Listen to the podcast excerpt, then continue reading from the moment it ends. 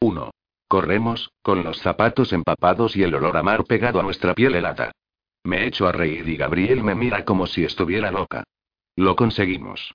Exclamo a pesar de habernos quedado los dos sin aliento. A lo lejos se oye el sonido de sirenas. Las gaviotas revolotean a nuestro alrededor sin inmutarse.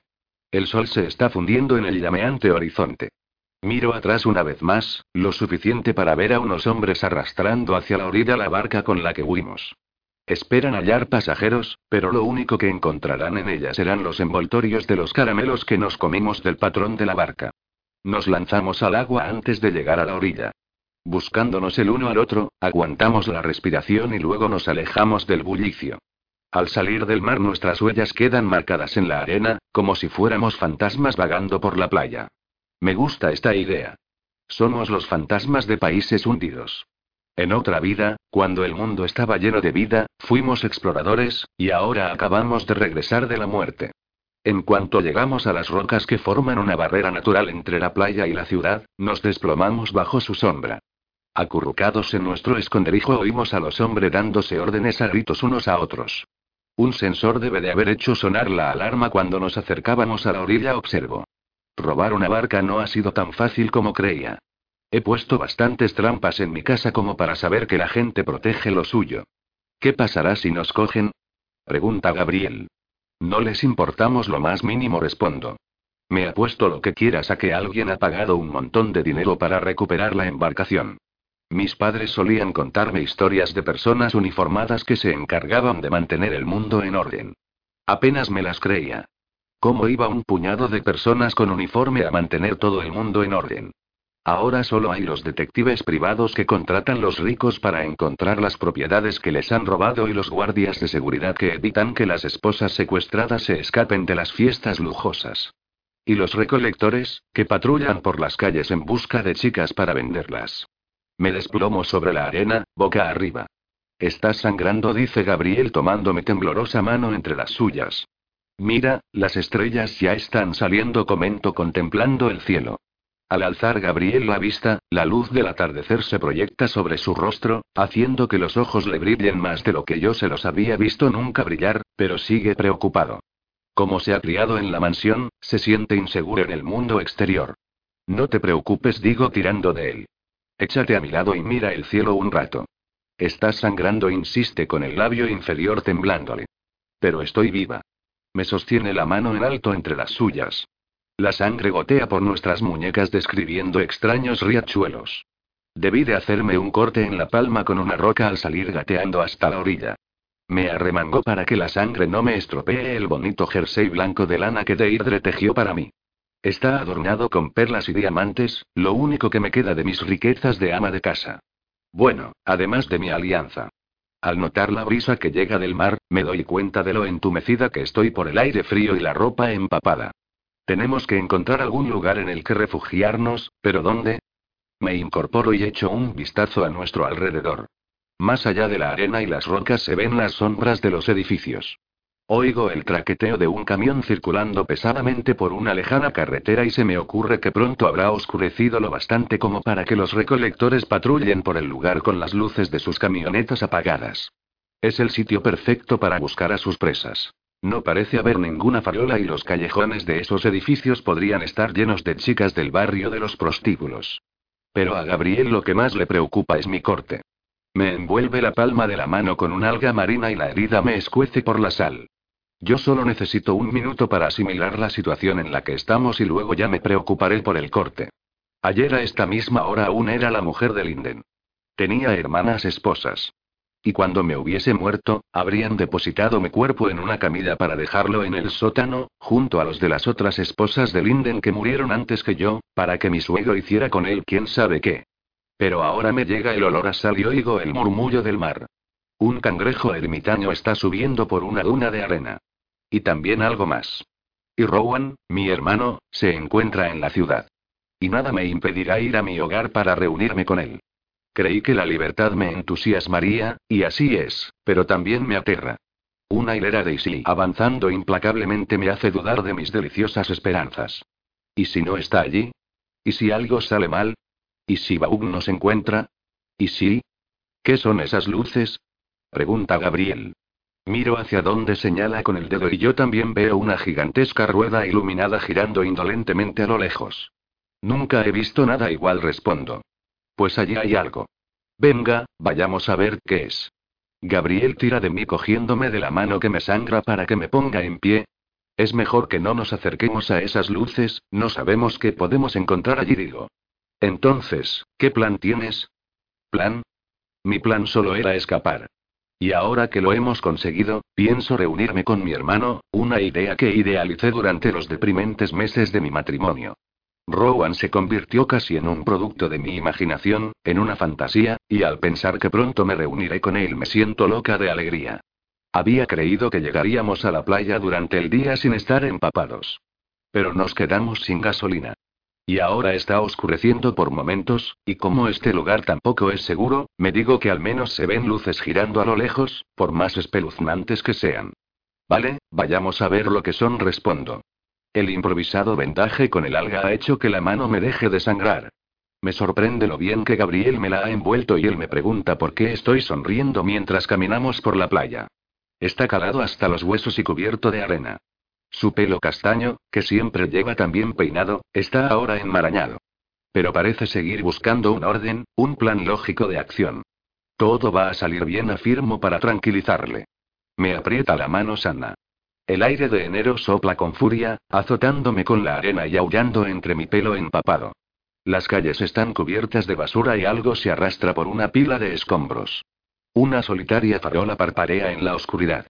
Gabriel me rodea con el brazo y no sé a quién de los dos está intentando tranquilizar, pero se me encoge el estómago de miedo. ¿Y si una camioneta gris cargada de chicas secuestradas pasara por esta oscura calle? La única casa que hay por los alrededores es un edificio de ladrillos con las ventanas rotas y tapiadas que hace medio siglo perteneció tal vez al cuerpo de bomberos. Y algunas otras construcciones medio desmoronadas que en la oscuridad no consigo ver qué son. Juraría que he visto algo moverse por estas callejuelas. Está todo muy abandonado. Dice Gabriel. Qué curioso, ¿verdad?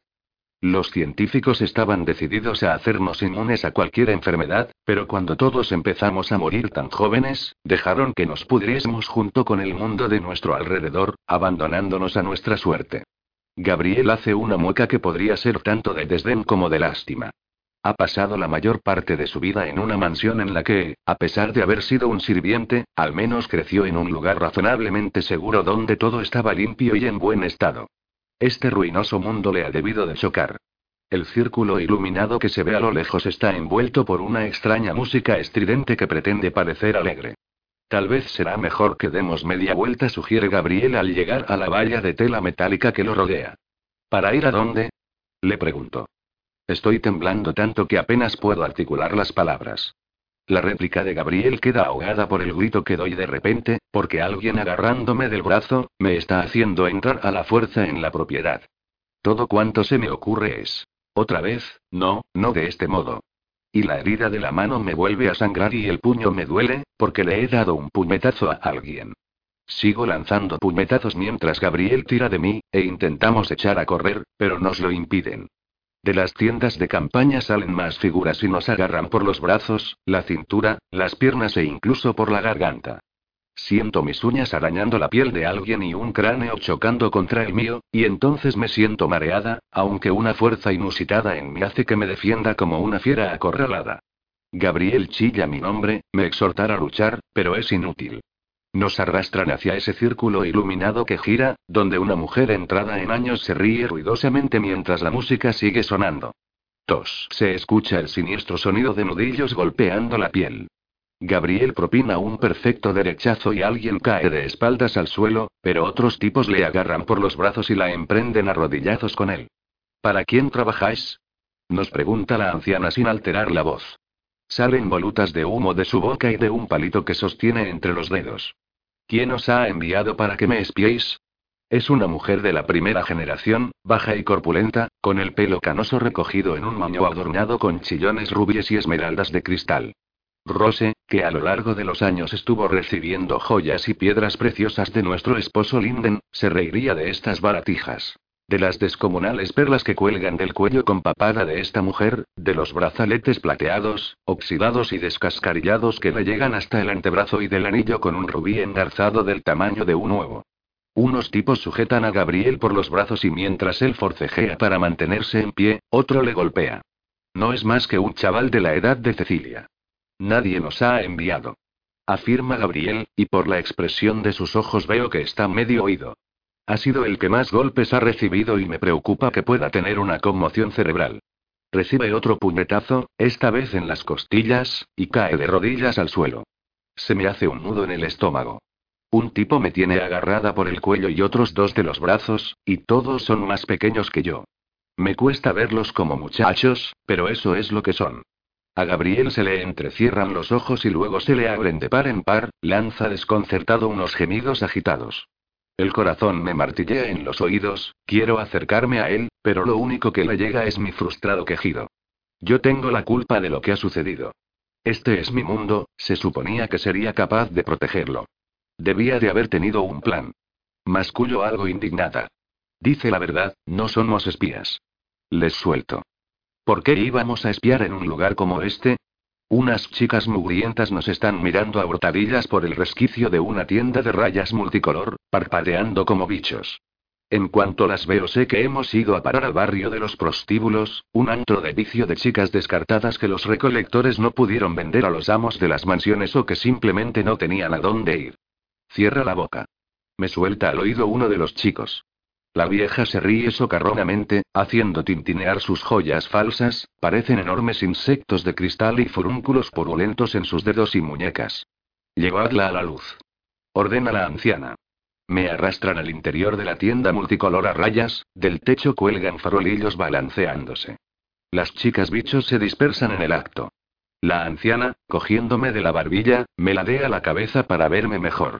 Después me escupe en la mejilla para limpiarme la cara cubierta de sangre y arena. Vara de oro proclama, iluminándosele sus horribles ojos negros de alegría. Sí, así es como te llamaré. Los ojos me escuecen por el humo que le sale de la boca. Quiero responderle escupiéndole yo también a la cara. Las chicas de la tienda protestan en voz baja. Madame dice una levantando la cabeza, se ha puesto el sol. Ya es hora. Tiene los ojos lánguidos y nublados. Soy yo la que debo decirlo y no tú. Le espeta la anciana con la misma impasibilidad de antes, dándole un revés al tiempo que se observa los dedos enjollados. La chica se acurruca junto a las otras, desapareciendo de la vista. Gabriel escupe la sangre de su boca. Los chicos se lo llevan arrastrándolo por los pies. Metedla en la tienda roja. Ordena la anciana. Aunque me eche al suelo y me niegue a andar, no me sirve de nada, dos chicos me llevan a rastras. Este es el fin, pienso. Gabriel morirá y esta vieja pretende que yo sea una de sus prostitutas. Supongo que eso es lo que son las chicas de la tienda multicolor.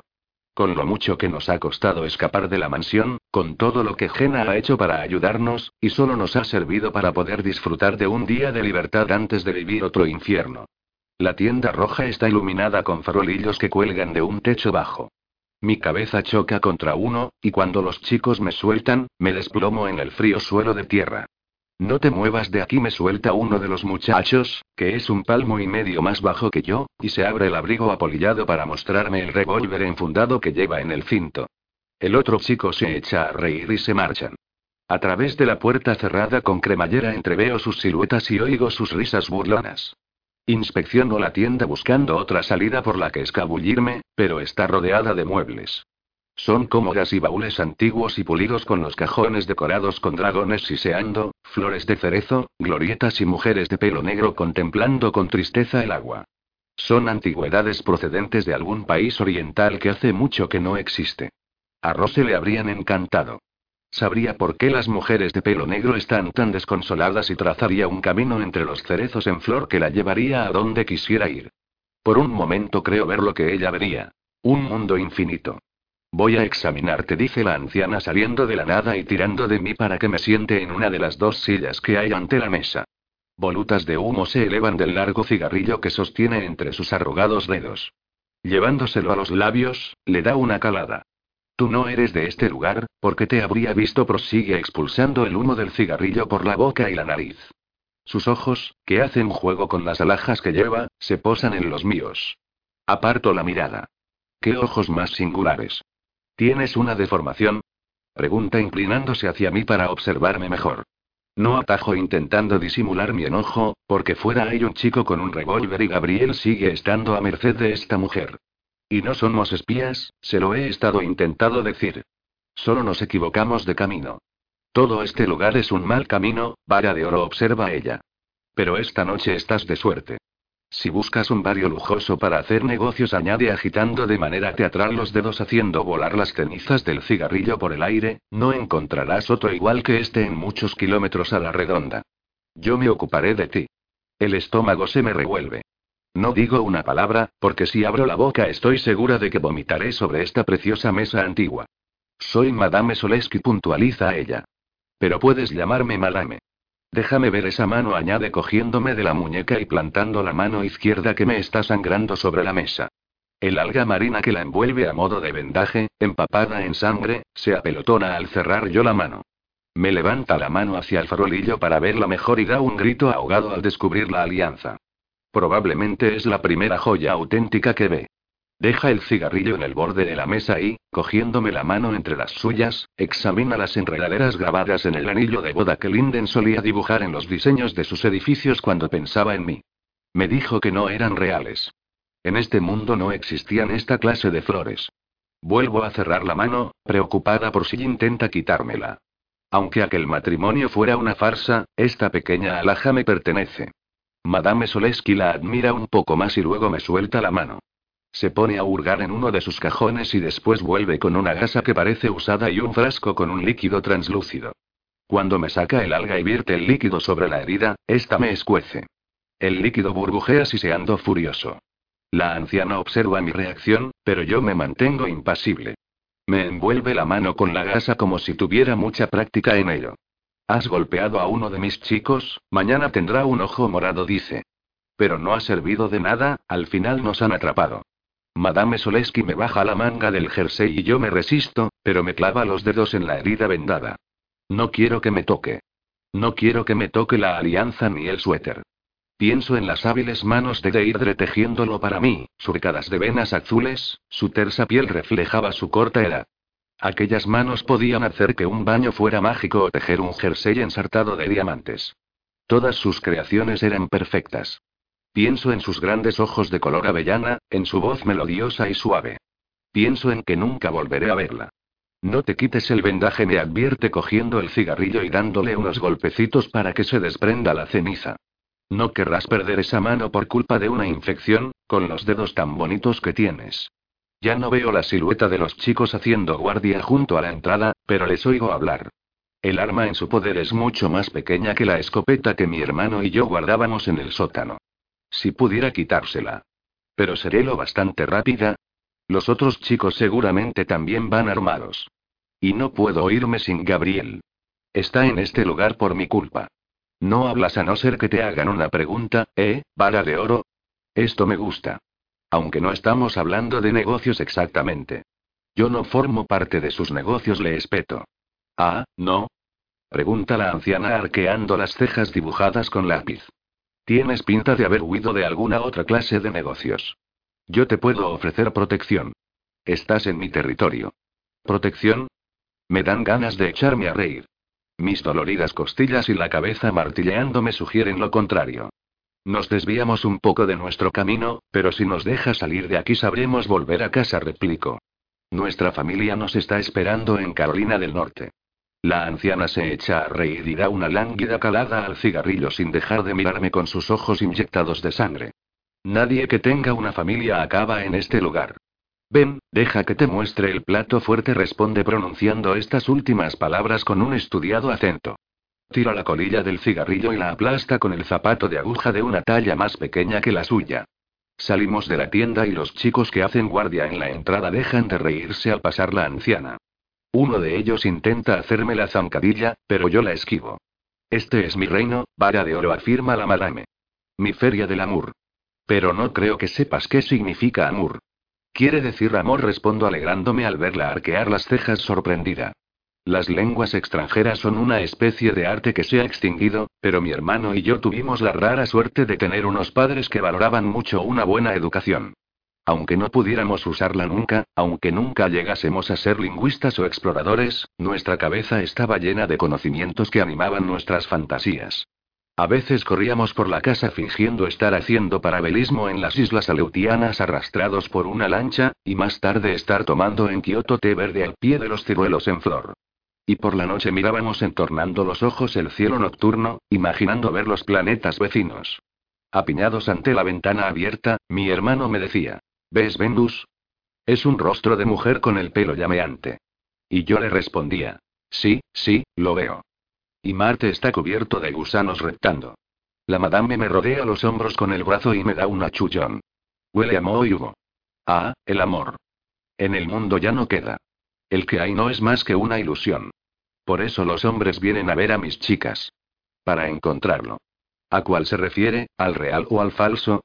La madame se ríe entre dientes dándome otro achullón. Me hace recordar el largo paseo que di con Baum por el campo de golf una fría tarde, su siniestra presencia, que hacía desaparecer todas las cosas bonitas del mundo, como una anaconda enroscándose alrededor de mi pecho. Y mientras tanto, la madame me lleva al círculo iluminado que gira. ¿Por qué será que a los de la primera generación les gusta tanto coleccionar objetos maravillosos? Me detesto por preguntármelo llena de curiosidad. Sabes, Franais apunta la madame pícaramente. Pero seguro que no has oído nunca la palabra feria, añade expectante abriendo los ojos de par en par. Sé lo que significa. Mi padre intentó explicárnoslo a mi hermano y a mí. Lo llamaba las celebraciones para cuando no hay nada que celebrar. Yo lo entendía, pero Rowan no, por eso el día siguiente al despertar descubrimos que nuestro dormitorio estaba decorado con lazos de colores y que sobre el tocador nos esperaba un pastel, tenedores, y agua con gas con sabor a arándanos, mi preferida, aunque casi nunca podía tomarla porque costaba mucho de encontrar. Y aquel día no fuimos al colegio. Mi padre tocó una extraña música en el piano y nos pasamos el día celebrando nada en especial, salvo quizá que seguíamos con vida. En una feria hay no rías, observa la anciana. No rías. Es lo único en este páramo de atracciones de feria abandonadas que no se está pudriendo u oxidando. Ahora que estoy lo bastante cerca, veo los asientos de la noria y una pequeña escalera que lleva al punto más bajo. En la desconchada pintura pone. Entre por aquí. Cuando la encontré, por supuesto, no funcionaba, prosigue la madame. Pero mi Jared es un gran electricista. No digo nada, solo la veo la cabeza para contemplar los asientos girando contra el cielo estrellado. La noria chirría y cruje al girar y por un momento oigo risas en medio de esa misteriosa música festiva. Mis padres habían contemplado las norías de los parques de atracciones. Formaban parte del mundo extinguido. Uno de los chicos está apoyado en la reja que la rodea. ¿Qué desea, madame? Dice mirándome con recelo. Deténla, ordena ella. De súbito me envuelve una fría brisa, llena de antiguas melodías y del olor a herrumbre y a los extraños perfumes extranjeros de la madame. Ante la escalera en la que estoy plantada se detiene un asiento vacío. Sube, sube, insiste la anciana empujándome por la espalda con la mano para que me suba a la noria, haciendo tintinear y repiquetear sus pulseras. No me queda más remedio que obedecerla. Subo las escaleras y el metal tiembla bajo mis pies, siento sus vibraciones en las piernas. El asiento se balancea un poco al sentarme en él. La madame se acomoda a mi lado y baja la barra de seguridad que hay sobre nuestras cabezas.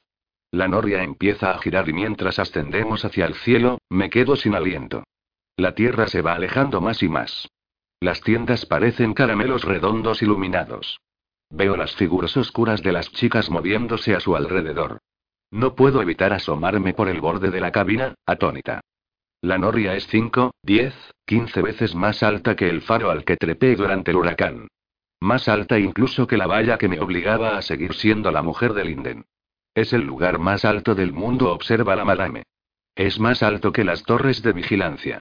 Yo no sé lo que son las torres de vigilancia, pero dudo que sean más altas que las fábricas y los rascacielos de Manhattan. Ni siquiera esta noria lo supera. Aunque tal vez sí que sea el lugar más alto en el mundo de la madame. Y mientras nos acercamos tanto a las estrellas que parece como si casi pudiera tocarlas, me acuerdo de pronto de mi hermano gemelo y lo echo mucho de menos. Nunca fue un chico fantasioso.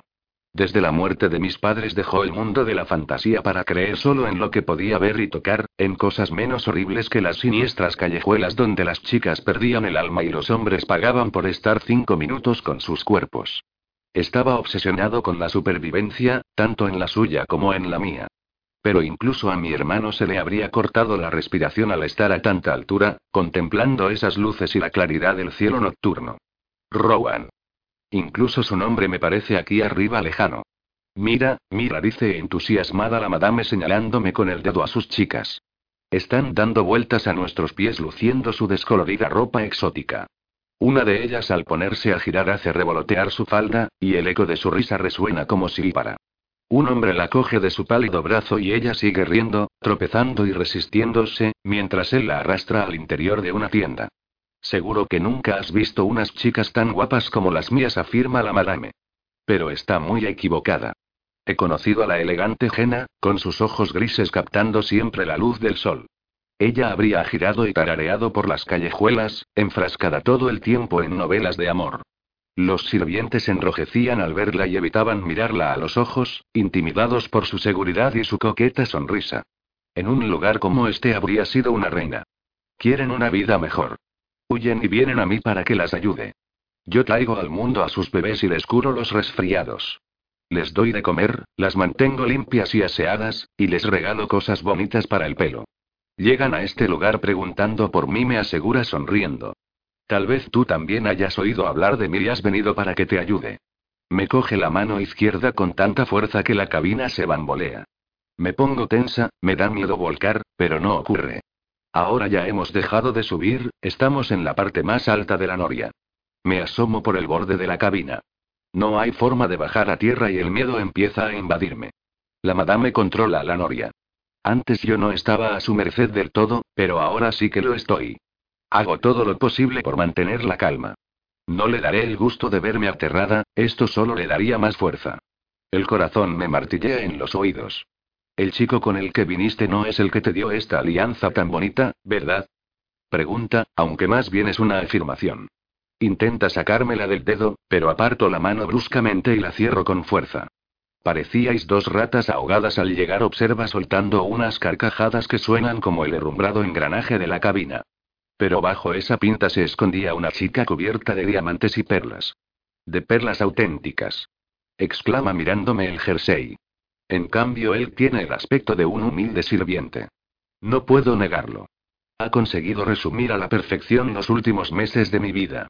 ¿Acaso huiste con tu sirviente, vara de oro, sin que el hombre que te tomó por esposa se diera cuenta? ¿Te obligó tu marido a acostarte con él? A lo mejor no podía satisfacerte en la cama y te reunías con este joven a escondidas, revolcándoos como un par de salvajes en el armario entre tus vestidos de seda. Me arden las mejillas, pero no es por la vergüenza que sentía cuando mis hermanas esposas me tomaban el pelo por no querer intimar con Linden. Los comentarios de la madame me parecen sucios e impertinentes. Fuera de lugar. Y además apesta tanto a tabaco que me cueste respirar. Al mirar hacia abajo, me mareo. Cierro los ojos. Se equivoca, replico mordiéndome la lengua. No tienes por qué avergonzarte, dice rodeándome con el brazo. Me contengo para no quejarme de sus asquerosas afirmaciones. Después de todo eres una mujer. Las mujeres somos el sexo débil. Y con una tan bella como tú, seguro que tu marido debe de haberse convertido en una fiera. No es de extrañar que te hayas buscado un chico más dulce. Y este lo es, ¿verdad? Lo veo en sus ojos, en sus ojos. Le suelto furiosa. Al abrir los míos me fijo en una de las chabacanas alhajas de su pelo para no mirarla a ella o hacia abajo.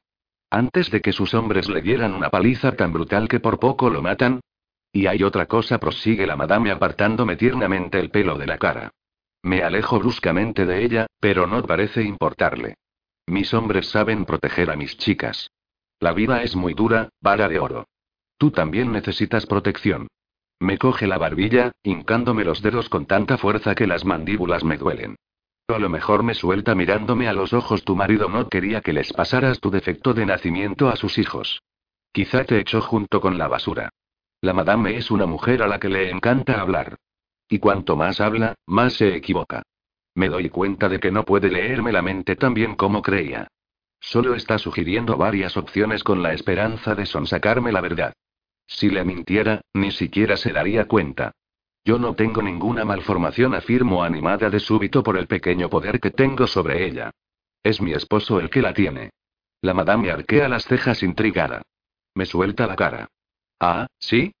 Pregunta acercándose a mí. Aunque se transformara en una fiera, tanto me daba. Porque nueve de cada diez veces, era impotente. Y como usted ha dicho, las mujeres tenemos nuestras necesidades. La madame da un brinco excitada, haciendo balancear y crujir la cabina. Es evidente que le encanta la idea de la lujuria juvenil. Ni siquiera tengo que esforzarme en seguir mintiendo, ella solita se inventa el resto de la historia. Y te viste obligada a echarte a los brazos de tu sirviente. En mi armario, tal como usted ha dicho. Delante de las narices de tu esposo. En la habitación de al lado. Le puedo contar la estúpida mentira que ella quiera. Pero la verdad, como mi alianza, es algo mío que no tendrá. Las chicas, a cientos de palmos por debajo de nosotras, se ríen a coro. Todas bailan con los hombres antes de meterse en las tiendas. Y los secuaces de la madame a veces echan una miradita por el resquicio de la puerta. Oh, vara de oro, eres una joya.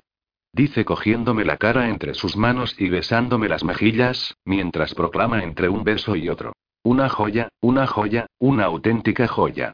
Tú y yo nos lo pasaremos en grande. Qué bien. Al siguiente instante estamos girando hacia atrás.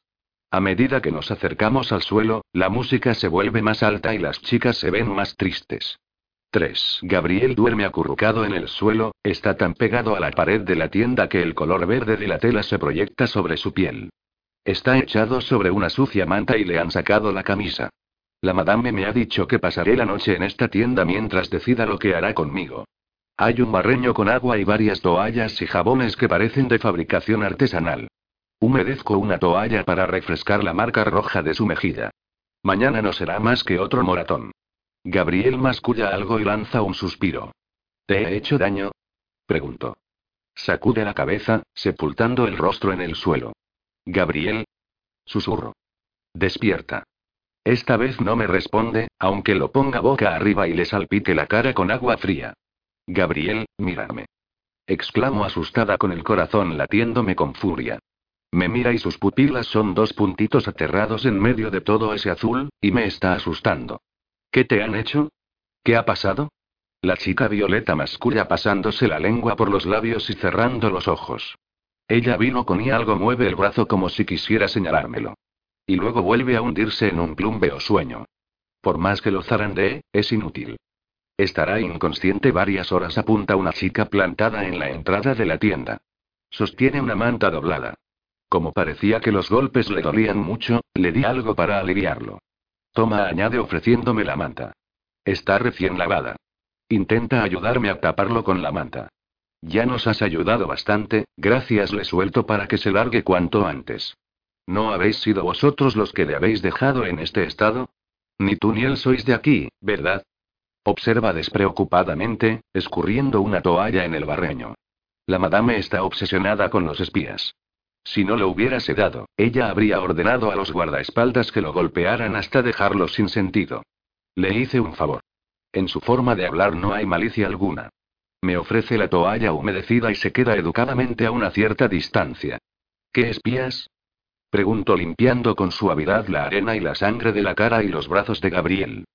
Sea lo que sea lo que le ha dado, no me gusta el efecto que le produce. Él es lo único que tengo en este horrible lugar y ahora está demasiado lejos. No existen, me aclara la chica. La mayoría de las cosas que dice esa mujer son sandeces. El opio hace que esté obsesionada con ellos. ¿A qué lugar hemos ido a parar? Al menos esta chica, a diferencia del resto, no es una pesadilla. Bajo todo ese maquillaje veo comprensión en sus ojos, dos estrellitas negras en una nebulosa de delineador verde. Su tez es oscura. Lleva el pelo corto lleno de brillantes rizos. Y ella, como todos los de aquí, despide ese olor dulzón a modo que tiene todo lo que la madame ha tocado. ¿Por qué te ha llamado la chica Violeta? Porque me llamo Lila, dice señalándome las flores moradas de su desteñido vestido. Los tirantes se le están cayendo todo el rato del hombro. Si necesitas alguna otra cosa, hazme llamar, ¿de acuerdo? Tengo que volver al trabajo. Abre la portezuela de la tienda, dejando a la vista el cielo nocturno. La tienda se llena de aire frío, risas, gruñidos desesperados de hombres, risitas de chicas, y la constante música festiva.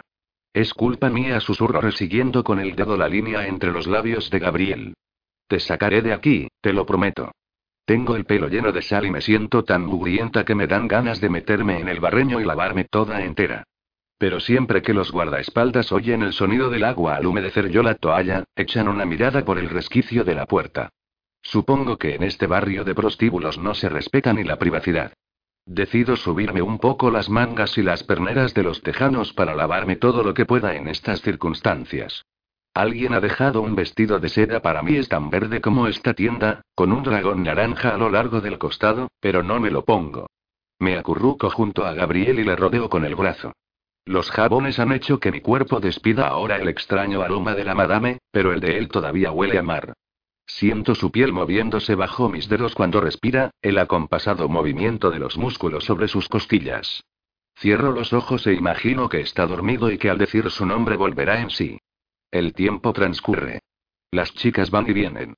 Yo finjo dormir e intento oír lo que susurran entre ellas. Dicen cosas que no entiendo. Sangre de ángel. La nueva amarilla. Las verdes muertas.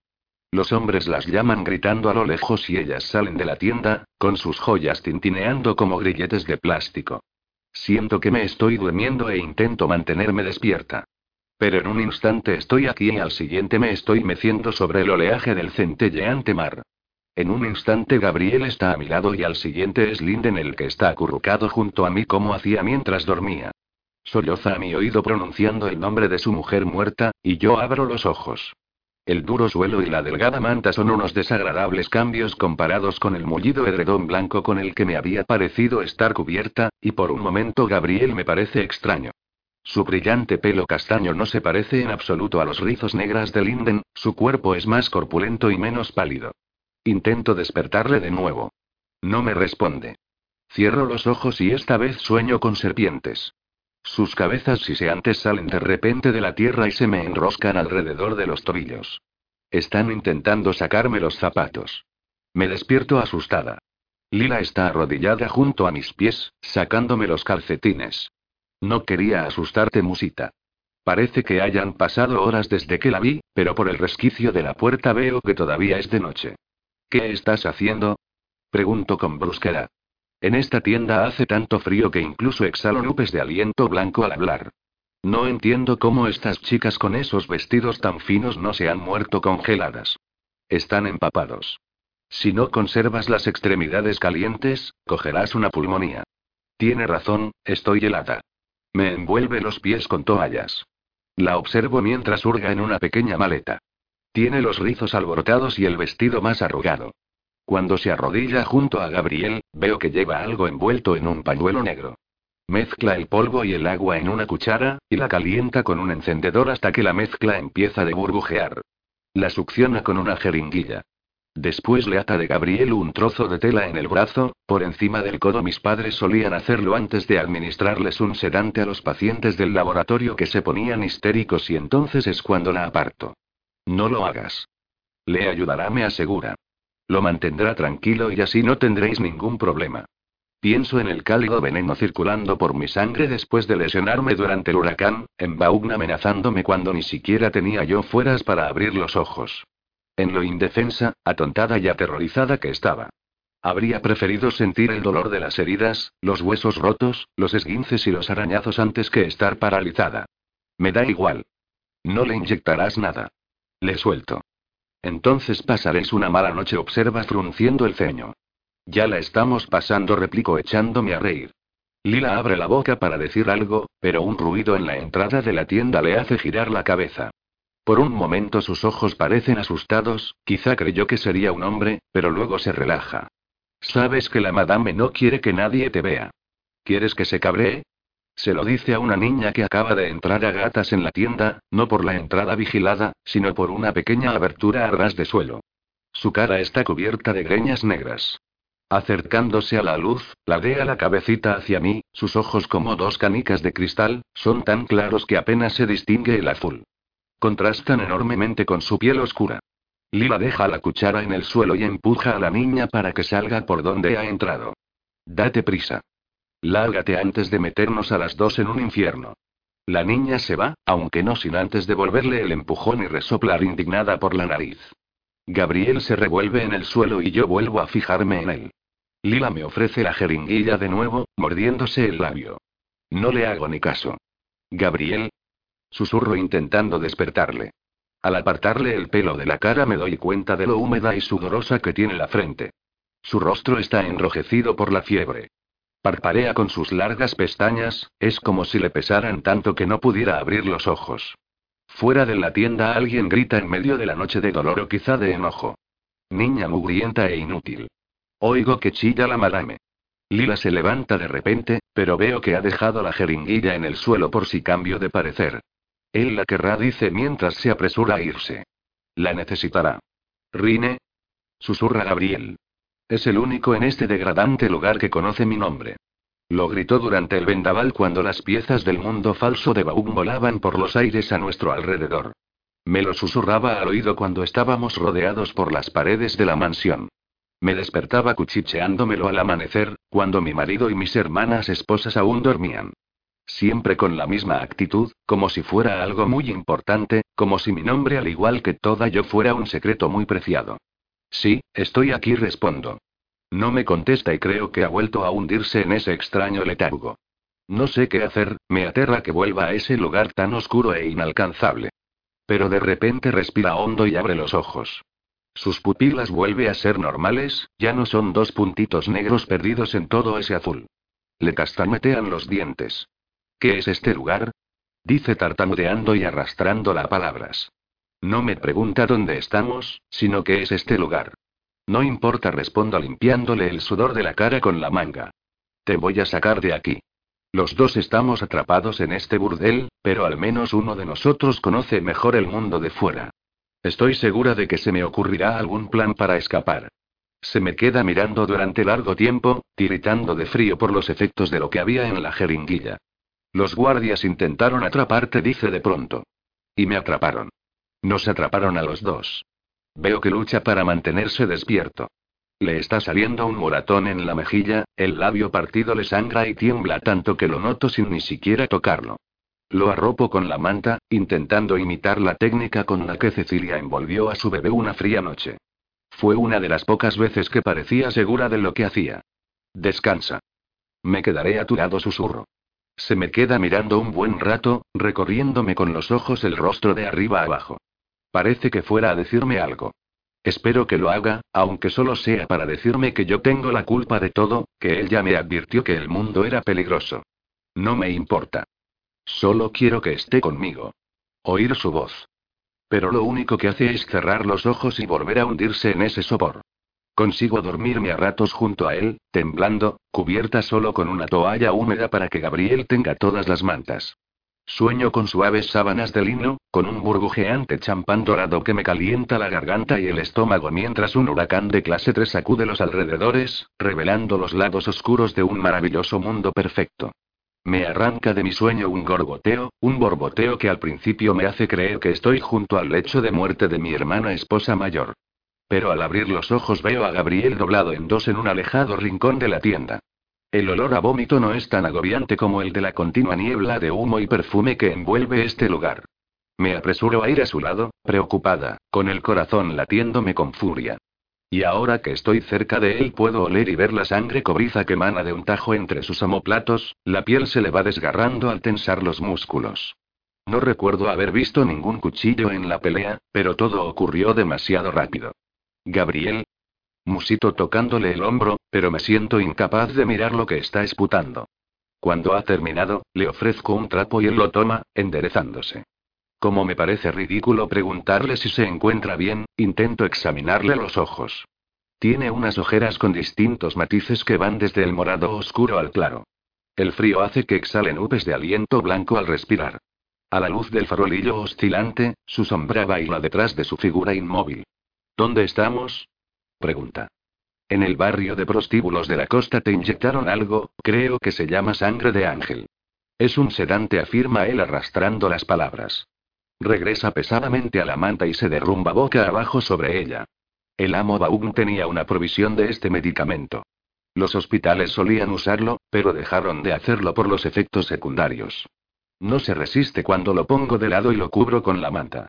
Está temblando. ¿Efectos secundarios? Pregunto asombrada. Produce alucinaciones, pesadillas. Pienso en el calorcillo que sentí por mis venas después del huracán, en mi incapacidad para moverme. Baum solo me mantuvo consciente el tiempo justo para amenazarme. Y aunque yo no me acuerde, Linden me aseguró que mientras dormía dije cosas horribles. Puedo hacer algo para ayudarte. Digo arropándolo bien con las mantas. ¿Tienes sed? Alarga el brazo y dejo que me atraiga a su lado. Soñé que te ahogaba, susurra con los labios agrietados y ensangrentados pegado a mi frente. La barca estaba envuelta en llamas y no se divisaba la orilla. No es posible, soy una excelente nadadora, respondo. Era de noche, prosigue. Lo único que podía ver era tu pelo hundiéndose en el agua. Me sumergí para buscarte y de pronto me di cuenta de que estaba persiguiendo una medusa. Habías desaparecido. Yo he estado aquí. Eres tú el que habías desaparecido. No podía despertarte. Levanta la manta como si fuera un ala y me envuelve junto a él. Su cuerpo está más caliente de lo que me imaginaba y de repente veo lo mucho que lo he echado en falta mientras estaba en esas profundidades. Cierro los ojos y respiro hondo. Pero su piel ya no huele a mar. Ahora huele a sangre y al perfume de la madame, que aún perdura en la capa blanca jabonosa que flota en todos los barreños. No vuelvas a dejarme, musito. No me responde. Me acomodo en sus brazos y me aparto un poco que contemplarle la cara. Tiene los ojos cerrados. Gabriel. Estás muerta, masculla medio dormido. Vi cómo te morías, murmura lanzando un gemido, vi cómo sufrías todas esas muertes tan horrendas. Despierta exclamo incorporándome, apartado las mantas esperando que se despierte con la repentina sensación de frío. Abre los ojos, le brillan como cuando Jena se estaba muriendo. Te estaban degollando, musita. Intentabas gritar, pero no te salía la voz de la garganta. No es real, afirmo. Asustada, siento que el corazón me late con furia. Se me hiela la sangre. Estás delirando. Mira, estoy aquí, a tu lado. Le acaricio el cuello con la yema de los dedos, está enrojecido y caliente. Me acuerdo de cuando nos besamos con el atlas de Linden entre nosotros, de su cálido aliento en mi lengua, en mi barbilla, en mi cuello, de la repentina ráfaga que sentí cuando se apartó de mí. En ese momento perdí el mundo de vista, nunca me había sentido tan segura. Ahora me preocupa que no volvamos a sentirnos a salvo nunca más. Si es que lo estuvimos alguna vez. El resto de la noche es horrible. Gabriel se hunde en un sueño del que no lo puedo sacar y yo lucho por seguir despierta para estar alerta ante los peligros que nos acechan fuera de la tienda verde. Mientras duermo sueño con humo. Con senderos de humo serpenteantes, tortuosos y ondulantes que no llegaban a ninguna parte. Levántate. Me ordena alguien. Ya es hora, tortolita. Rebelletoy. Siento un brazo rodeándome con fuerza. Abro los ojos desconcertada. La madame me está hablando con aquel fingido acento retorciendo las consonantes como el humo que sale de sus labios. La luz del sol es una cegadora fuerza a sus espaldas, e ilumina sus pañuelos de seda como crestas erizadas de lagartos, transformando su rostro en una sombra. La tienda se inunda de matices verdes proyectándose sobre mi piel. En algún momento de la noche Gabriel ha vuelto a llevarme junto a él y su brazo está ahora rodeándome las costillas. Tiene la cara sepultada en mi pelo y puedo sentir su frente húmeda y sudorosa. Al incorporarme, él ni siquiera se despierta. No vuelve en sí. La jeringuilla. La jeringuilla ya no está donde Lila la dejó. Cogiéndome de las manos, la madame tira de mí para que me levante. Por la mañana aún eres más guapa, vara de oro dice sonriendo y rodeándome la cara con sus apergaminadas manos. Yo no soy su vara de oro. Ni ninguna otra cosa. Pero parece reclamarme como una de sus propiedades, de sus antigüedades, de sus joyas de plástico. No quiero que Gabriel vuelva a mascullar mi nombre. No quiero que ella lo pronuncie haciéndolo rodar por su lengua como cuando acarició las flores de mi alianza. ¿No te quieres poner el bonito vestido que te dejé? Pregunta haciendo un mohín. Ahora cuelga de su brazo como un cuerpo vacío, como el cuerpo desangrado de la última chica que lo llevó. ¿Cómo puedes llevar este jersey tan sucio, con lo bonito que es? Observa con tristeza. Sé que todo su interés por mí no es más que teatro. Una de mis niñas te lo lavará. Su acento se ha metamorfoseado. Ahora pronuncia todas las S como Z y las Upes como ves. Una de mis niñas te lo lavará.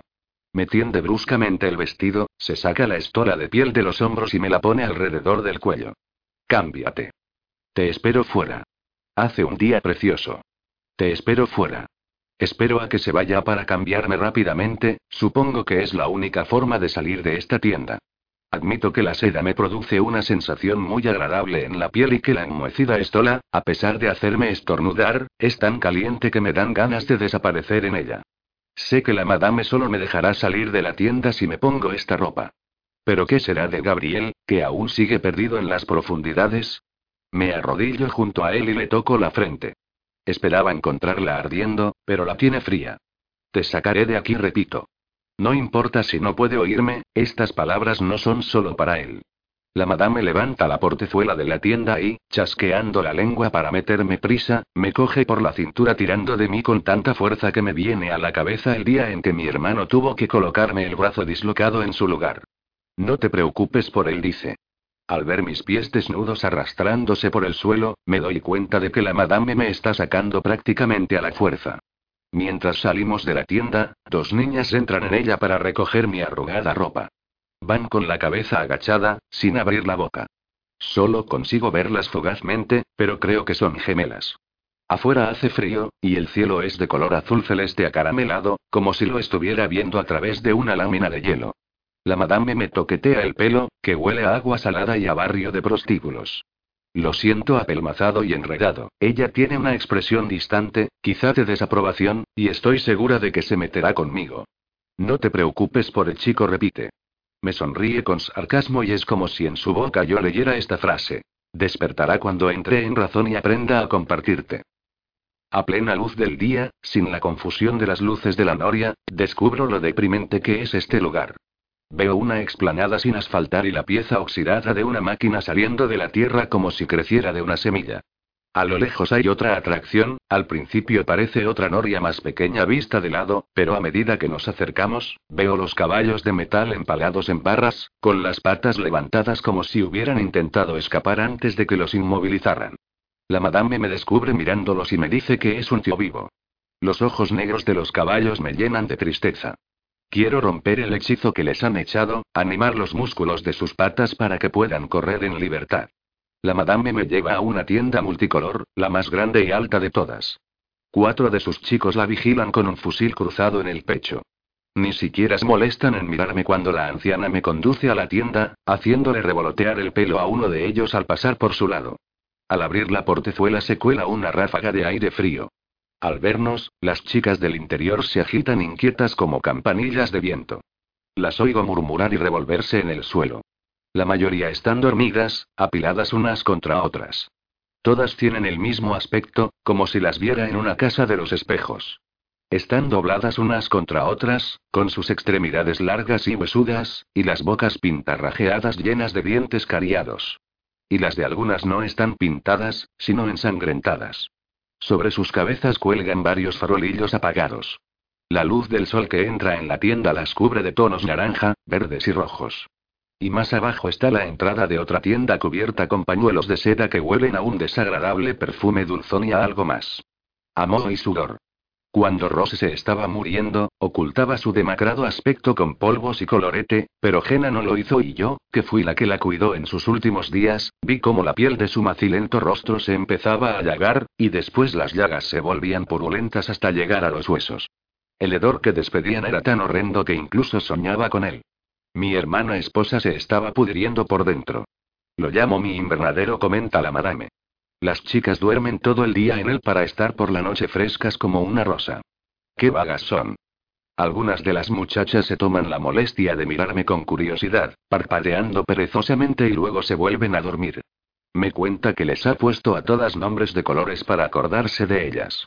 Lila es la única chica que también tiene nombre de flor, porque Jared, uno de los mejores guardaespaldas de la madame, se la encontró tumbada inconsciente entre las lilas que crecen alrededor de los huertos. Con la barriga a punto de reventar, precisa la madame riendo como una loca. Lila dio a luz en la carpa de circo, bajo un oscilante farolillo, rodeada de rojas y azules llenas de curiosidad. Y de verdes, jade y verdeceladonas, que ya hace tiempo que se murieron por el virus. ¡Qué niña más fea e inútil! Dice Madame Soleski señalando con el dedo a la niña de ojos extraños que se metió en mi tienda la noche anterior y que ahora ha salido sigilosamente de las sombras. Al ver su pierna raquítica supe desde que nació que de moza nunca me darían un buen dinero por ella. Si ni siquiera sirve para trabajar. Asusta a los clientes. Les muerde. Lila, pegada a las otras chicas en el suelo, rodea a su hija con los brazos sin abrir los ojos. Se llama loquilla masculla arrastrando las palabras. Sí, tienes razón, el nombre le sienta, le suelta Madame Soleski dándole un puntapié a la niña. Loquilla, ladeando la cabeza, le echa una mirada asesina y le muestra sus dientecitos, feroz y desafiante. Y además no habla, prosigue la madame. Es una tallada. Una niña horrible, horrible. Deberían sacrificarla. ¿Sabías que en el siglo pasado cuando un animal no servía para nada lo sacrificaban poniéndole una inyección? El olor de tantas chicas metidas en un espacio tan reducido me da náuseas, al igual que las palabras de la madame. Una de las chicas juguetea con su pelo, enroscándoselo en los dedos. En la entrada hay un guardia vigilando. Cuando nadie le ve, se saca una fresa del bolsillo y se la da a Loquilla. La niña se la mete en la boca con el rabito, un delicioso secreto que devora todo entero. En la tienda escucho un ruido apagado. Parece alguien tosiendo o gimiendo. Pero no quiero averiguar lo que es. La madame, rodeándome con el brazo, sin inmutarse, me sujeta con más fuerza aún los hombros. Hago todo lo posible por mantener la calma, pero quiero ponerme a gritar.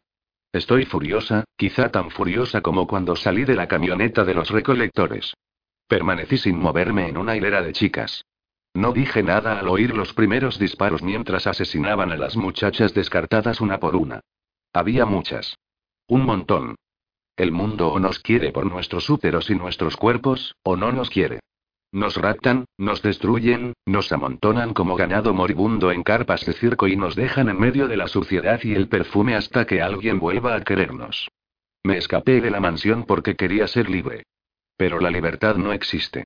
Solo existen otras formas más horribles de estar esclavizada. Y siento algo que nunca había sentido. Rabia hacia mis padres por habernos traído a mi hermano y a mí a este mundo. Por haber dejado que nos las arreglásemos solos. Loquilla me mira con sus ojos vidriosos y extraños. Es la primera vez que me fijo en ella. Es evidente que sufre una malformación. Además de sus ojos azules casi incoloros y de su pierna raquítica, su brazo izquierdo es más corto y mucho más delgado que el derecho, y apenas tiene dedos en los pies, como si algo les hubiera impedido crecer. Pero sus facciones son angulosas y duras, y su cara revela una expresión valiente y airada. La de una niña que ha visto el mundo y al comprender que éste le odia le responde con la misma moneda. A lo mejor es por eso que no habla. ¿Por qué iba a hacerlo si no hay nada que decir? Al observarme, sus ojos se vuelven distantes, inaccesibles, como si estuviera buceando en unas aguas demasiado profundas como para que yo pudiera seguirla. La madame, murmurando algo cruel, le da un puntapié en el hombro y luego me conduce afuera. El lugar está lleno de otras niñas con el cuerpo más fuerte y las facciones normales. Trabajan puliendo las joyas falsas de la anciana, haciendo la colada en barreños de metal y tendiendo la ropa entre las ruinosas vallas. Mis chicas crían como conejos, afirma pronunciando la última palabra con malicia.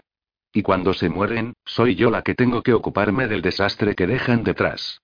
Pero ¿qué le vamos a hacer? Al menos esas niñas trabajan de sol a sol. Ezaz Niñaz. El presidente Giltré prohibió hace mucho los métodos anticonceptivos. Está a favor de la ciencia y cree que los genetistas resolverán el problema en nuestro ADN. Mientras tanto, cree que es nuestro deber evitar que la raza humana se extinga. Hay médicos que practican abortos, pero cobran más de lo que la mayoría de nosotras podemos pagar. Me pregunto si mis padres practicaron alguno.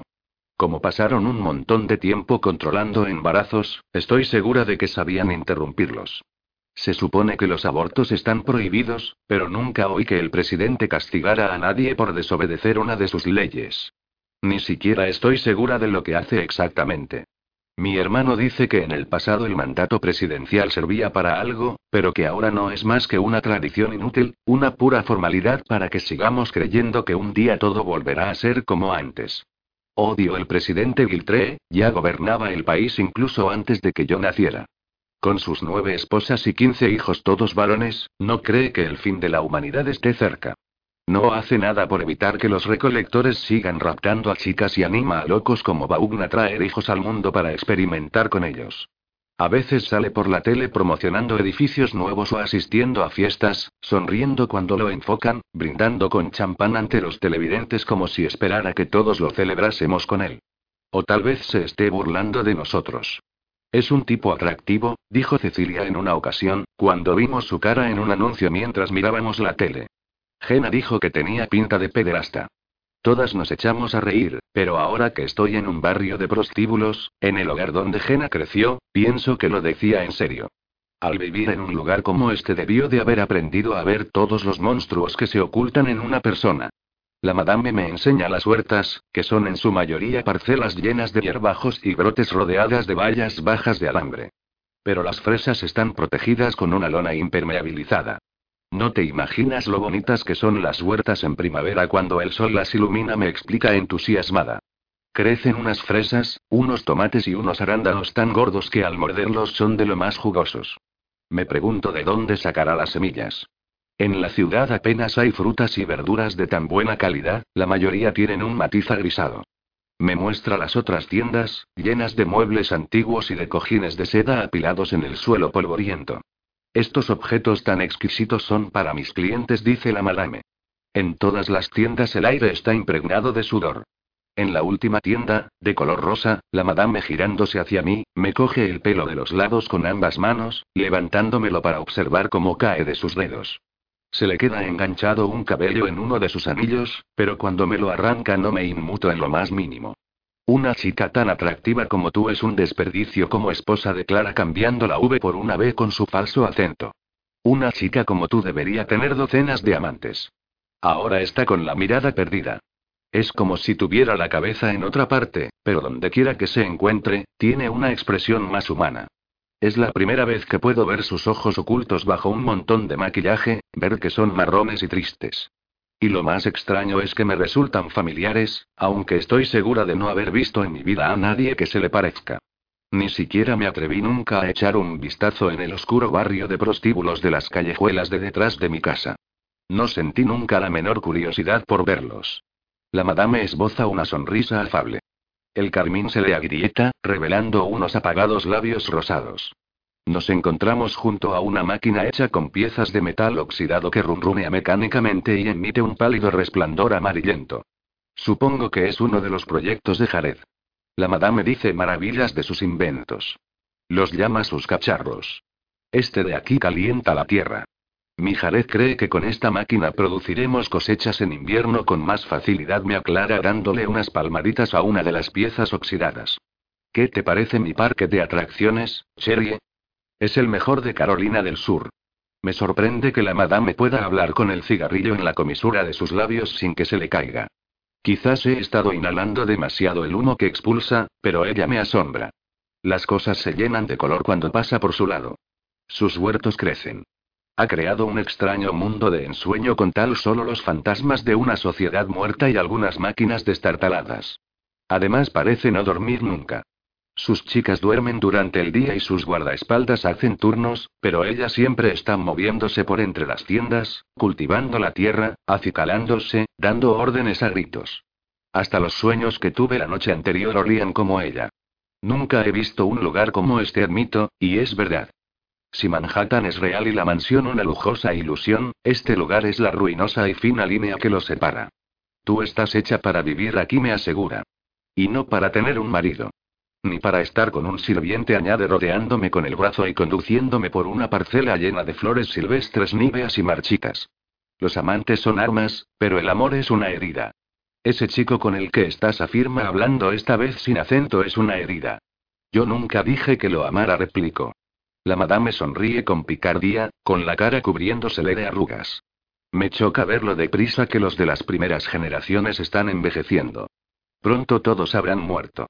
Y no quedará nadie para mostrarnos lo que es la vejez. Lo que hay más allá de los 26 años será todo un misterio.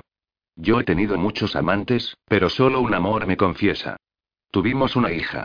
Un bebé precioso con un pelo rubio de todas las tonalidades. Igualito al tuyo. ¿Qué ha sido de ellos? Pregunto sintiéndome llena de valor. La madame me ha estado sondeando y analizando desde mi llegada, y ahora al menos está mostrando su lado débil. Están muertos, responde recuperando su peculiar acento. La expresión humana se esfuma de sus ojos, ahora están llenos de reproches y frialdad. Los asesinaron. De pronto se detiene, me pone el pelo detrás de las orejas y, cogiéndome de la barbilla, me la dé a la cara para inspeccionarla. Y yo soy la culpable de mi sufrimiento. No debería haber querido tanto a mi hija. No en este mundo donde todo dura tan poco. Vosotras, nena, sois como moscas. Como rosas. Os multiplicáis y luego os morís. No tengo palabras para replicarle. Lo que acaba de contarme es verdad, por más horrible que sea. Y me pregunto si mi hermano también piensa igual que ella. Vinimos a este mundo juntos, uno detrás del otro, como las pulsaciones de los latidos del corazón. Pero yo seré la primera en abandonarlo. Esto es lo que me prometieron. De niño, ¿se atrevió él a imaginar alguna vez aquella niña que estaba a su lado soltando risitas y lanzando pompas de jabón entre los dedos desaparecería un día? Cuando me muera, ¿se arrepentirá de haberme querido, de que hayamos sido hermanos gemelos? Tal vez ya lo ha hecho. La punta del cigarrillo de la madame se ilumina al darle ella una calada. Lila dice que el humo hace alucinar a la anciana, pero me pregunto hasta qué punto es cierto lo que ésta dice. Solo podemos gozar de pequeños momentos de amor. Una ilusión, eso es lo que les proporcionó a mis clientes, afirma. Tu chico es un codicioso. Gabriel. Cuando lo dejé, sus labios secos murmuraban algo en silencio. Advertí que la barba le estaba creciendo, le habían vuelto a poner la camisa de sirviente que los guardaespaldas le rasgaron al forcejar con él. Me preocupaba la piel amoratada del contorno de sus ojos, su respiración ronca. Te quiere demasiado, me asegura la madame. Incluso te ama cuando duerme. Damos una vuelta por el campo de fresas, ella habla como una cotorra sobre el increíble Jared y la máquina subterránea que mantiene la tierra caliente, simulando la primavera para que las huertas crezcan. El aspecto más mágico de este artilugio es que mantiene el suelo caliente para las chicas y mis clientes, explica. Mientras sigue dándole a la lengua, pienso en lo que me ha dicho sobre Gabriel, en que me quiere demasiado, pero sobre todo en que él es una herida. Baum pensaba lo mismo de Jena, su nuera no le servía para nada, no le daba nietos ni le demostraba a su hijo un verdadero amor, y esto le costó la vida. En este mundo es importante ser útil. Las primeras generaciones parecen coincidir en ello. Es un buen trabajador, sugiero interrumpiéndola cuando, yéndose por las ramas, se pone a hablar de mosquitos estivales. Puede levantar objetos pesados, cocinar y hacer prácticamente cualquier otra cosa. Pero no puedo confiar en él, replica la madame. No le conozco nada. Me cayó a los pies como llegado del cielo. Pero usted está confiando en mí. Me está contando todas estas cosas, respondo. Me aprieta los hombros, soltando unas risitas como una niña extraña y maníaca. Yo no confío en nadie, ataja. Y no estoy confiando en ti, simplemente te estoy preparando. ¿Preparándome? Mientras caminamos apoya la cabeza en mi hombro y su cálido aliento hace que se me ericen los pelitos de la nuca. El humo de su cigarrillo me provoca ganas de toser, pero me contengo. Intento cuidar de mis chicas lo mejor posible, pero se desgastan. Se ajan. Tú en cambio eres perfecta.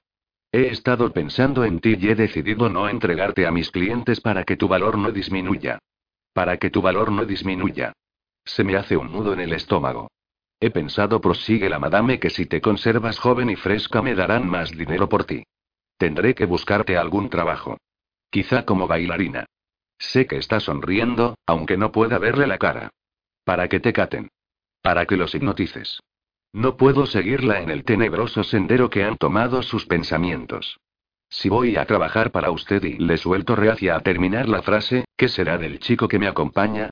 Necesito saber que no le pasará nada. Que hay un lugar para él en este sitio. De acuerdo. Dice la madame harta de pronto de la conversación. Lo que me pides no es desmesurado. Pero si descubro que es un espía, ordenaré que lo maten. No te olvides de decírselo. Por la noche la madame me manda de vuelta a la tienda verde. Me da la impresión de que perteneció a Jade y a Verdeceladón antes de que se murieran a causa del virus. Me dice que una de sus chicas irá a verme pronto.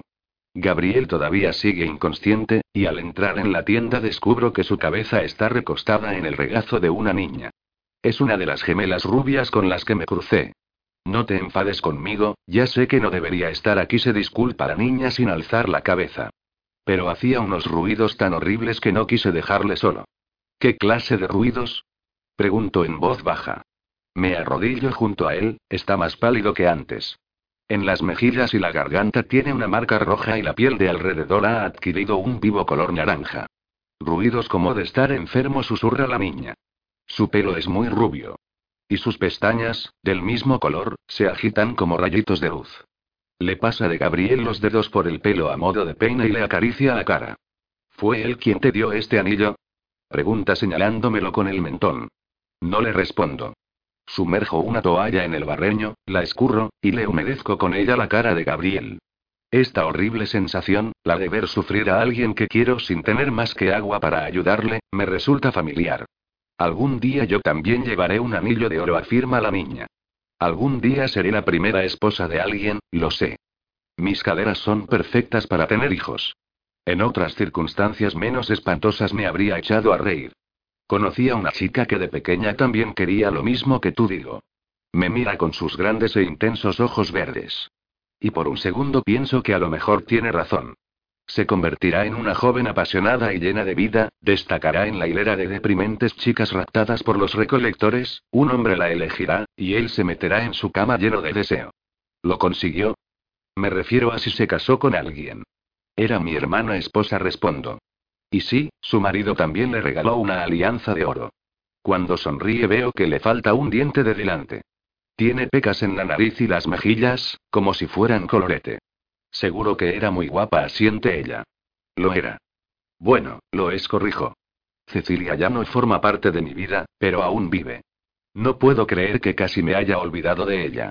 Parece que hayan pasado siglos desde que la dejé en aquel montículo de nieve gritando mi nombre. Eché a correr, sin mirar atrás, odiándola como nunca he odiado a en toda mi vida.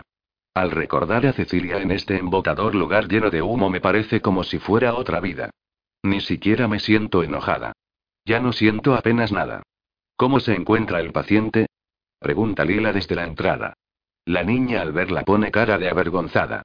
La han pillado con las manos en la mesa. Aparta la cabeza de Gabriel de su regazo y se apresura a salir de la tienda, mascullando disculpas y llamándose a sí misma estúpida. Siempre tiene que ocuparse de los chicos enfermos, comenta Lila. No se puede resistir a un príncipe azul en apuros. A plena luz del día, sin maquillar. Lila sigue siendo una joven muy guapa. Tiene unos ojos sensuales y tristes, y una lánguida sonrisa. Lleva la melena alborotada y desgreñada echada a un lado. Su tez, tan oscura como sus ojos, está envuelta en pañuelos azules de gasa. La nieve cae tras ella. No te preocupes, continúa. Tu príncipe se pondrá bien. Solo está un poco sedado. ¿Qué le has dado? Pregunto sin ocultarle mi enfado. Le he inyectado un poco de sangre de ángel. Lo mismo que nosotras usamos para que nos ayude a dormir. ¿Dormir? Grito. Si está en coma. La madame recela de los chicos nuevos, alega a Lila con compasión. Se arrodilla junto a mí y le pone los dedos en el cuello para tomarle el pulso. Cree que son espías que vienen para robarle sus chicas, añade. Sin embargo, deja que cualquier tipo de dinero entre y haga lo que quiera con ellas, replico. Bajo una estricta vigilancia apunta Lila. Si alguien intenta hacer algo malo con las chicas, y a veces lo hacen y añade imitando con los dedos una pistola y fingiendo apuntar y dispararme, detrás de la noria hay una gran incineradora donde queman los cuerpos. Jared la fabricó con piezas de máquinas viejas. No me sorprende. La cremación es la forma más popular de deshacerse de los cuerpos. Estamos cayendo como moscas y no queda espacio para enterrarnos a todos, y además circula el rumor de que el virus contamina la Tierra. Y al igual que existen los recolectores que raptan a chicas, también hay equipos de limpieza que recogen los cuerpos arrojados a la cuneta y los llevan a incineradoras de la ciudad. De solo pensarlo me dan náuseas. Me imagino a Rowan, incluso puedo por un momento sentirlo, buscando mi cuerpo preocupado por si ya se ha convertido en cenizas. Cuando al pasar por delante de una planta incineradora huela el fuerte olor a cenizas, ¿temerá estar oliéndome a mí? ¿Estar oliendo mi cerebro, o mis ojos, que son idénticos a los suyos? Estás un poco pálida, observa Lila. ¿Cómo lo puede ver? Todo lo que hay en esta tienda está coloreado de verde. No te preocupes, esta noche no haremos nada extenuante. Lo único que deseo es quedarme sentada junto a Gabriel para protegerle de la debilitante inyección. Pero sé que si quiero escapar de este lugar tendré que acatar las normas del mundo de la madame. Me digo que ya soy toda una experta en ello y que puedo volver a hacerlo. Ganarme la confianza de la anciana es mi mejor arma. Lila me sonríe. Es una sonrisa cansada y bonita. Creo que empezaremos con tu pelo.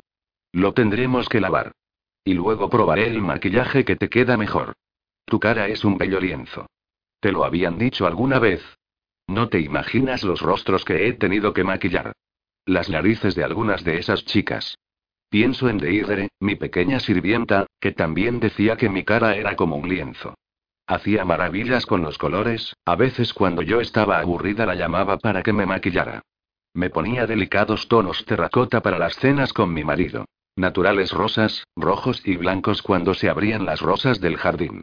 Azules, verdes y plateados escarchados cuando tenía el pelo empapado de agua de la piscina y me sentaba cubierta con el albornoz, apestando a cloro. ¿Qué colores me quedarán mejor? Pregunto, aunque el estómago se me esté encogiendo de miedo. Aún no lo sé, responde Lila. Haremos varias pruebas de maquillaje y se las enseñaremos a su Alteza, añade pronunciando las dos últimas palabras sin afecto. Y te prepararé poniéndote el maquillaje que más le guste. ¿Me prepararás? Lila endereza la espalda y, sacando el pecho, hace como si se arreglara el pelo, que se desliza entre sus dedos como chocolate líquido. En el arte de la seducción, querida. En el arte de la seducción añade imitando el falso acento de la anciana. La madame quiere convertirme en una de sus chicas. Sigue empeñada en venderme a sus clientes, aunque no sea de la forma habitual. Miro a Gabriel. Tiene los labios apretados. ¿Puede oír lo que está sucediendo? Despierta. Quiero que me rescate como lo hizo durante el huracán. Quiero que nos saque de aquí. Pero sé que no puede. Yo he sido la que lo he metido en este brete y ahora tendré que apañármela sola. 4. La tienda en la que estoy es roja, como los flecos adornados con abalorios que cuelgan de su techo tan bajo que casi lo tocamos con la cabeza mientras estamos de pie ante el espejo. El ambiente está cargado de humo, hace tanto que lo respiro que ya no me irrita la garganta. Lila me recoge el pelo con docenas de trencitas y las empapa de agua para hacerme rizos. Afuera ha empezado a sonar la música festiva. Loquilla está sentada en la entrada, contemplando la noche. Al seguir su mirada, vislumbro el suave color blanco de un ceñido vestido. Se escuchan unos gruñidos y jadeos tan desesperados que dan escalofríos. Lila suelta unas risitas mientras me pinta los labios. Es una de las rojas, señala, seguramente escarlata. Quiere que todo el mundo se entere de que es una puta. Enderezando la espalda, grita puta sacando la cabeza al exterior, y la palabra llega a Loquilla, que, llenándose la boca de fresas medio podridas, está contemplando en medio de la noche la escena. La niña se parte de risa. Quiero preguntarle a Lila por qué deja que su hija contemple estas cosas, pero de pronto recuerdo las bromas que me hacían mis hermanas esposas. Se desnudaban mientras yo estaba en su habitación, y salían al pasillo en braguitas para pedirles a las otras que les prestaran alguna prenda. Cuando Cecilia estaba en un avanzado estado de gestación, ni siquiera se preocupaba de abrocharse el camisón e iba a todas partes enseñando su barbilla. Supongo que al convivir con tantas otras chicas pierdes la timidez. Y aquí también tendré que acostumbrarme a perderla. Si la madame se entera de que me he inventado mis tórridas aventuras amorosas, no creerá nada más de lo que le cuente. Por eso finjo no sorprenderme cuando Lila me explica el funcionamiento de los colores que la madame asigna a sus chicas. Las rojas son las favoritas de la patrona. Escarlata y Coral viven con ella desde que eran bebés y la madame incluso les presta sus joyas. También les deja tomar baños con agua caliente y les da fresas más maduras de otros huertos que crecen detrás de la tienda, porque los brillantes ojos y las largas melenas de las chicas son los más cotizados entre sus clientes. Las azules son las misteriosas. Azul lirio, añil, zafiro y celeste. Duermen pegadas unas a otras y sueltan risitas al contarse chismes susurrando. Pero les faltan muchos dientes y los que les quedan están ennegrecidos, y solo las escogen los hombres que no quieren pagar por las mejores chicas, los que no se quedan en la habitación demasiado tiempo. Los clientes las poseen apresuradamente, a veces incluso de pie contra un árbol, o en la tienda delante de todo el mundo. Hay más chicas. Más colores que se combinan en una sucia mezcla mientras Lila habla de ellos, y después hace una pausa para pedirle a Loquilla que le vaya de buscar el agua oxigenada. La chica, con los dedos y la boca manchados de jugo de fresas, se dirige a gatas, apenas anda, hacia la colección de tarros, frascos y ampollas. Encuentra el que está marcado con la etiqueta agua oxigenada y se lo da. ¿Cómo ha sabido reconocer el frasco? Pregunto sorprendida. Ha leído la etiqueta, observa Lila vertiendo un poco de agua oxigenada en un trapo para limpiarme el colorete de las mejillas. Es una niña muy lista, pero Su Alteza añade volviendo a decir esas dos palabras con malicia, a quien le gusta tenerla encerrada para que no la vean, cree que no es más que un engendro inútil. Engendro es una palabra muy cruel para definir a una niña que ha nacido con una malformación genética.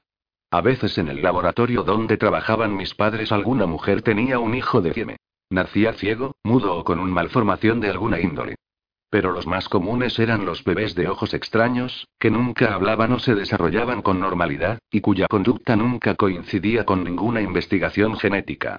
Mi madre una vez me contó que había un niño deforme que se pasaba la noche gritando aterrado porque creía ver fantasmas. Y antes de que mi hermano y yo naciéramos, mi maid dio a luz a gemelos con una malformación. Tenían los mismos ojos heterocromáticos marrón y azul que los míos, pero nacieron ciegos y nunca aprendieron a hablar, y pese a que mis padres se desvivían por ellos se murieron a los cinco años. En los orfanatos sacrifican a los niños deformes porque los ven como sanguijuelas que ni siquiera son capaces de cuidar de sí mismos. Eso si no se mueren antes. Pero en los laboratorios son los candidatos perfectos para las pruebas genéticas, porque nadie sabe por qué han nacido así. La madame me ha dicho que tu hija muerde a los clientes. Lila, que sostiene un delineador de ojos cerca de mi cara, se ríe echando la cabeza atrás. Su risa se mezcla con los gruñidos, la música y los gritos de madame dando órdenes a uno de sus chicos. Me parece muy bien que los muerda. Exclama. A lo lejos la anciana se pone a llamar a gritos a Lila. Está borracha. Masculla poniendo los ojos en blanco. Se lame el pulgar para difuminar el delineador que me ha aplicado en los párpados. Vuelvo enseguida. No te vayas a ninguna parte. Como si pudiera hacerlo. Sé que hay un guardia apostado en la entrada. Lila. Grita la madame arrastrando las palabras con su falso acento. ¿Dónde te has metido, pedazo de estúpida? La joven se apresura a ir a su encuentro mascullando obscenidades. Loquilla la sigue llevándose el cubito lleno de fresas medio podridas. Me tumbo sobre la sabana de color rosa chicle que cubre el suelo y apoyo la cabeza en uno de los muchos cojines de la tienda. Tiene los bordes adornados con cuentas naranja. Creo que mi cansancio se debe al humo que flota en el ambiente. Qué cansada me siento. Los brazos y las piernas me pesan. Los colores se vuelven el doble de intensos. La música suena el doble de fuerte. Oigo las risitas, los gemidos y los jadeos de las chicas como música de fondo. Y pienso que hay algo mágico en todo lo de aquí. Algo que atrae a los clientes de la madame como si fueran pescadores atraídos por la luz de un faro. Pero también algo aterrador. Es aterrador ser una chica en este lugar. Ser una chica en este mundo. Se me cierran los ojos. Rodeo el cojín con los brazos. Solo llevo una combinación dorada de satén, la madame me ha adjudicado el color dorado al llamarme vara de oro, pero pese al viento que sopla fuera, en la tienda hace calor. Supongo que es por el humo, el sistema de calefacción subterránea de Jared y las velas de los farolillos. La madame ha pensado en todo. Si las chicas estuvieran cubiertas hasta las orejas con ropa de invierno, a duras penas atraerían a los clientes. El calor que hace en la tienda es agradable e inquietante a la vez. Me entran ganas de echar una siesta. No te olvides de cómo llegaste aquí. Oigo que me dice Jena. No te olvides. Estamos tumbadas una al lado de la otra, rodeadas por el dosel de la cama. Jena no está muerta. Al menos no lo está mientras se encuentra arropada y a salvo en mis sueños. No te olvides. Aprieto los párpados con fuerza para no despertar. No quiero pensar en la horrible muerte de mi hermana esposa mayor. Con la piel llagada y podrida. Los ojos vidriosos. Quiero fingir un rato más que está bien. Pero no puedo evitar sentir que Jena me está intentando decir que no baje la guardia en este peligroso lugar. Puedo percibir el olor a medicamentos y descomposición que despide su lecho de muerte. Cuando más fuerte se vuelve, más me adormezco. Alguien aparta la cortina, haciendo tintinear las cuentas que enmarcan la portezuela de la tienda. Abro los ojos desconcertada. Es Gabriel, ya no tiene la mirada vidriosa y se mantiene en pie por sí solo, lleva un grueso suéter negro de cuello alto, tejanos y calcetines de lana. La clase de ropa que usan los guardias de la madame. Nos miramos durante un largo momento como si hiciera siglos que no nos viéramos y quizás sea así. Desde que llegó no me he podido comunicar con él a causa de la sangre de Ángel, y cada momento que la madame tenía libre me separaba de Gabriel. ¿Cómo te encuentras? preguntó. Qué guapa y. Me dice él al mismo tiempo. Me siento en el mar de cojines y él se acomoda junto a mí, los farolillos me muestran las profundas ojeras de Gabriel. Cuando le dejé esta mañana, la madame le dio a Lila las estrictas instrucciones de que no le administrara más sangre de ángel, pero él mientras dormía articulaba palabras que no pude entender. Ahora al menos le ha vuelto el color a las mejillas. De hecho, las tiene coloradas. En esta tienda hace bastante calor, debe ser por las barritas de incienso que Lila ha encendido y el aroma dulce y meloso que despiden las velas de los farolitos. ¿Cómo te encuentras? Vuelvo a preguntar. Muy bien responde. Durante unos minutos estuve viendo cosas extrañas, pero ahora ya me ha pasado. Las manos le tiemblan un poco y yo se las cubro con las mías. Tiene la piel algo húmeda y sudorosa, pero su aspecto es mejor que el que tenía cuando estaba en estado de coma temblando a mi lado. Al recordarlo, le abrazo aliviada de que ahora ya esté bien. Lo siento, susurro. Todavía no se me ha ocurrido ningún plan para fugarnos de aquí, pero he ganado un poco de tiempo. Creo que la madame quiere que actúe para ella. ¿Que actúes? Pregunta Gabriel sorprendido. No sé qué tendré que hacer exactamente, quizá me haga bailar. Podría haber sido peor. No hace ningún comentario. Ambos sabemos la clase de actuación que realizan las otras chicas. Tiene que haber alguna forma de cruzar la puerta para fugarnos, susurra Gabriel. Hoy SHH. Creo que he oído algo afuera. Aguzamos el oído, pero el frutfru que me pareció oír no se repite. Podría haber sido el viento o cualquiera de las chicas de la madame pasando por el lado de la tienda. Por si acaso, decidimos hablar de algo más seguro. ¿Cómo supiste que estaba aquí? Cuando me desperté había una niña a mi lado. Me dio esta ropa y me dijo que fuera a la tienda roja. Sin poder evitarlo lo rodeo con mis brazos pegándome a su cuerpo. No sabes lo preocupada que me tenías. Me responde dándome un dulce beso en el hueco del cuello, apartándome el pelo que me cae sobre los hombros. Ha sido muy duro para mí estar tendida a su lado cada noche sintiéndome tan vacía como una muñeca de trapo, soñar de manera fragmentada con caramelos Junevean en bandejas de plata, pasillos serpenteantes de la mansión y laberintos verdes que en lugar de conducirme a Gabriel me alejaban de él. Ahora siento todo el peso de su cuerpo. Y deseando notarlo más aún, ladeo la cabeza para que los besos que me da en el cuello me lleguen a los labios, y tiro de él mientras me apoyo en los cojines con las cuentas tintineando. Siento uno de sus botones hecho con piedras semipreciosas pegándose a mi espalda. El humo del incienso está vivo. Sigue el contorno de nuestros cuerpos. El intenso aroma que despide hace que los ojos se me nublen y me siento rara. Pesada y acalorada. Espera, susurro cuando Gabriel me desliza por el hombro el tirante de la combinación. ¿No te sientes raro? ¿Raro? Responde besándome.